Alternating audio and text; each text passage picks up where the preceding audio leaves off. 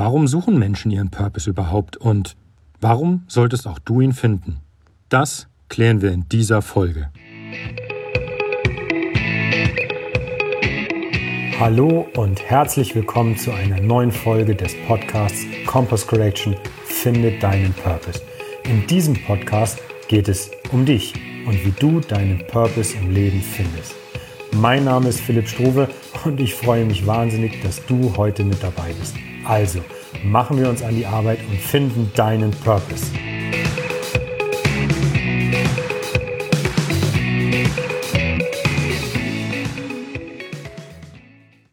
Hi und herzlich willkommen zu einer neuen Folge des Podcasts Finde deinen Purpose.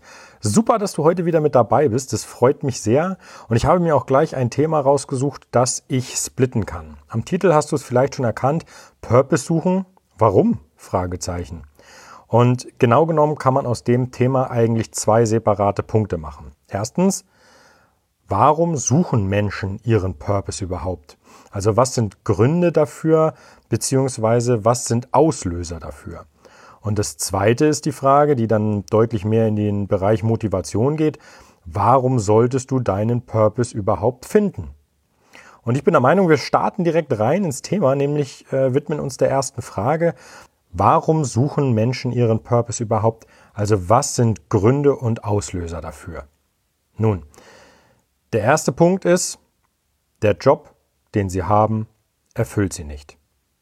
Das ist leider gar nicht so selten der Fall, das kommt immer häufiger vor, aber die Menschen haben unterschiedliche Arten und Weisen, damit umzugehen. Es gibt die einen, die stört das nicht, die verfallen in diesen Status, ich bin zufrieden, so wie es ist. Und es gibt die Menschen, die sich da rauswinden und sagen, das akzeptiere ich nicht länger.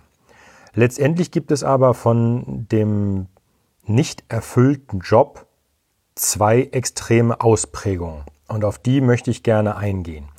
Und zwar ist das einmal extreme Langeweile im Job und das andere ist extremer Stress und Druck.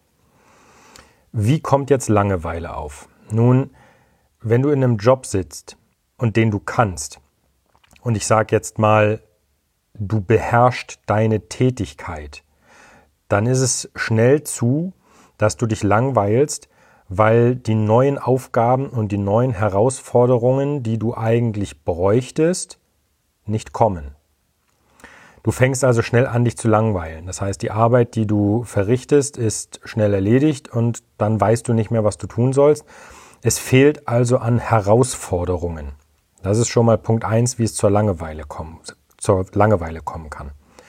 Das zweite ist natürlich, es kommt nichts Neues dazu, weil es in Anführungsstrichen nichts gibt. Wenn du in einem Unternehmen oder in einem Betrieb sitzt, der davon abhängig ist, dass die Auftragslage passt und sie passt nicht und es kommt nichts rein, dann bin ich auch kein Freund von Arbeitsbeschaffungsmaßnahme. Das heißt also, ähm, es wäre fehlgeleitet, den, den Kollegen oder Mitarbeitern zu sagen, so jetzt räumen wir heute und vor allem die komplette nächste Woche mal alle das Büro auf. So, das heißt, wenn es an Arbeit also fehlt, existiert schnell Langeweile. Oder halt, wie gesagt, erstes Beispiel, wenn es zum größten Teil Arbeit ist, die du schon kannst und beherrschst und du dich nicht weiterentwickeln kannst. Anderes Extrem, Stress und Druck. Naja gut, wenn Langeweile ist, du kannst quasi alles, dann ist Stress und Druck, du machst alles das heißt aber nicht automatisch, dass du das Ziel, um das es geht, auch teilst. Du bist also quasi ähm, derjenige, auf dessen Schultern man die ganze Last verteilt, obwohl du das vielleicht gar nicht möchtest. Und irgendwann wirst du merken, zeigt sich das. Also sei es jetzt gesundheitlich, sei es durch leichte Reizbarkeit, egal wie man das sehen möchte, Stress und Druck ist ein Thema, das vor allem dann zum Problem wird, wenn du von außen Stress und Druck bekommst. Also nicht, weil du ihn dir permanent machst. Das geht auch. Das ist, wenn du zum Beispiel jemand bist, der extrem perfektionistisch veranlagt ist. Du willst also alles immer hundertprozentig machen, bist mit deinem Ergebnis eigentlich nie wirklich zufrieden, es sei denn, es ist die Goldrandlösung. Und selbst dann suchst du immer noch das Haar in der Suppe Ähm, das kann dich natürlich selber auch kaputt machen. Das ist aber, wie gesagt, ein zweiter Bereich. Der erste Bereich ist von außen. Das heißt, du kommst in die Arbeit und dann äh, hast du deinen Stapel Papiere schon auf dem Schreibtisch liegen, die du abarbeiten musst. Und dabei teilst du das Ziel, um das es da geht, nicht wirklich. Also das sind die beiden Ausprägungen, Langeweile und Stress und Druck. Was ist jetzt die Konsequenz, wenn dich dein Job nicht erfüllt? Nun, einige Sachen liegen auf der Hand. Zum Beispiel, du fährst nicht wirklich mit einem Grinsen in die Arbeit.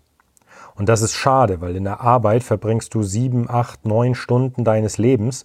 Und wenn du weißt, dass der Tag nicht super wird, dann ist das alles andere als erfüllend und nachvollziehbar. Denn eigentlich hat das jeder Mensch verdient. Das ist meine Ansicht. Wenn du jetzt jemand bist, der extrem mit Langeweile konfrontiert ist, dann sitzt du natürlich in der Arbeit nur rum. Das heißt, die Konsequenz ist, du bist da, um den Stuhl anzuwärmen. Da solltest du dich natürlich dann selber hinterfragen und sagen, sag mal, oder dich selber fragen, sag mal, ist das das, was ich mir von Arbeiten vorgestellt habe? Ist das das, was ich wollte, als ich hier angefangen habe? Wenn nicht, dann wird es Zeit, sich da einen neuen Schlachtplan zu überlegen. Wenn du jemand bist, der unter Stress und Druck leidet, dann ist die Konsequenz, dass du dich da aufreibst. Also auch alles andere als erstrebenswert. Denn ich bin der Meinung, wenn Menschen dazu gezwungen werden, Dinge zu tun, die sie nicht wollen oder die alles machen und das Ziel nicht teilen, dann ist das der erste Schritt Richtung Burnout. Und das ist etwas, da kann ich dann auch das Beispiel vom Perfektionismus gleich nochmal reinbringen. Das kann auch sein. Wenn du jemand bist, der zu sehr perfektionistisch veranlagt ist und äh, zeitgleich aber versucht, alles abzuarbeiten und die Arbeit immer mehr wird, dann ist das auch ein Punkt für Burnout. Du bist also immer bestrebt, beste Ergebnisse zu zeigen und ähm, arbeitest auch loyal für deinen Arbeitgeber, aber die Arbeit türmt sich, weil du mit dem Ergebnis, was du bereits abgeliefert hast, noch nicht zufrieden bist oder noch nicht, ähm, noch nicht zu 100 Prozent davon überzeugt bist. Also du reibst dich auf als eine, eine weitere Konsequenz. Und dann habe ich mir noch eine aufgeschrieben, und zwar, du bist unglücklich. Und das kommt, das kann sich in, in vielen Facetten zeigen. Es kann sein, dass du in der Arbeit die Maske warst und ähm, immer gute Miene zum in Anführungsstrichen bösen Spiel machst. Aber irgendwann wird sich dieses Unglücklichsein ein Ventil suchen, über das es raus kann. Es ist zum Beispiel, dass du dann zu Hause leicht gereizt bist und äh, wegen Kleinigkeiten an die Decke gehst? Oder ist es, dass du dich ähm, einsiedelst wie so ein Einsiedlerkrebs und nur noch zu Hause bist, nicht mehr rausgehst und sagst, das darf doch alles nicht wahr sein, wieso geht nur mir das so? Frust kann auch so ein, so ein Punkt sein, dass du immer nur Frust schiebst. Also egal wie du es drehst und wendest, wenn dich dein Job nicht erfüllt, dann können, sie, können die Konsequenzen echt verheerend sein. Und das bringt mich zum dritten und damit eigentlich auch mit wichtigsten Punkt, nämlich wie kannst du eigentlich erkennen, ob dich dein Job nicht erfüllt. Denn das ist ja Eingangsfrage, warum suchen Menschen ihren Purpose? Einer der Auslöser, warum es bei dir dazu kommen kann, dass du sagst, nee, ich suche jetzt wieder einen erfüllenden Job, ich suche jetzt das, was ich eigentlich äh, möchte, ähm, was dann auch vollkommen legitim ist äh, und meiner Meinung nach das Recht eines jeden Einzelnen.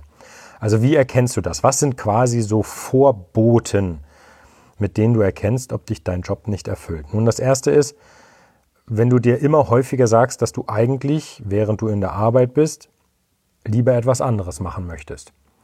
Also jetzt mal, ich, ich rede jetzt nicht davon, dass draußen 30 Grad sind und äh, du lieber irgendwo in einem Swimmingpool sitzen würdest. Das kann jedem passieren. Nee, das meine ich nicht.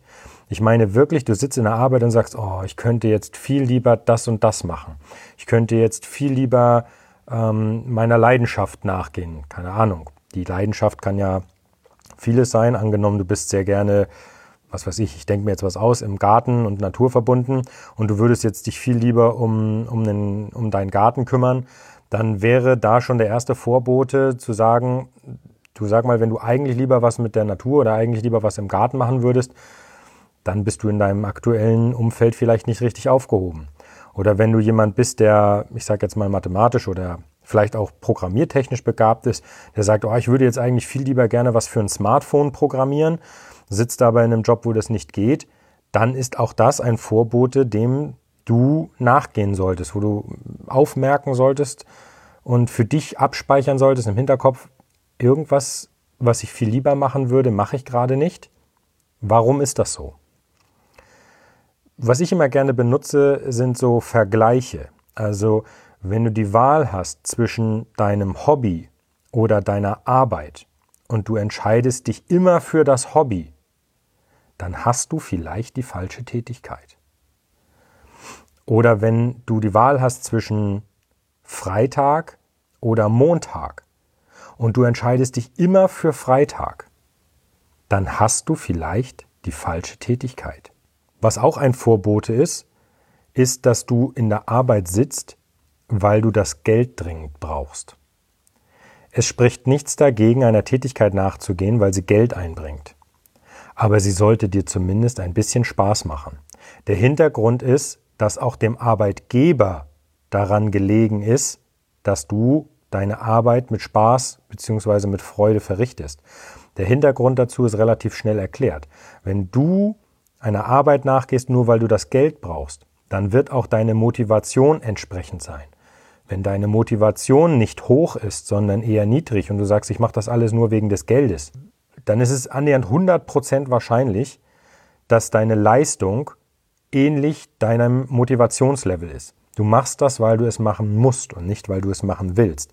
Und da hat niemand was von. Das heißt, zusammengefasst, wenn dich dein Job nicht erfüllt, dann überlege mal, was bei dir vielleicht so das Extrem ist. Denk nochmal darauf rum, was das für Konsequenzen für dich haben kann, auf lange Sicht gesehen, und überlege, ob sich bei dir vielleicht schon die ein oder anderen Vorboten zeigen. Und damit schwenke ich jetzt eigentlich auch um direkt zur zweiten Frage, nämlich wenn sich herausstellen sollte bei dir, dass dein Job dich nicht wirklich erfüllt, dann gibt es aber Licht am Ende des Tunnels. Und das ist dann die Frage, warum solltest du deinen Purpose finden? Und das ist ganz einfach. Ich fasse mal zusammen, was meine persönliche Meinung ist, was das ist, was auf dich wartet. Nun, zum einen erstmal ein ziemlich geiles Leben. Der Hintergrund dazu ist relativ schnell erklärt. Es ist schon mal extrem motivierend, wenn du morgens aufstehst und schon mit Freude den Tag beginnst.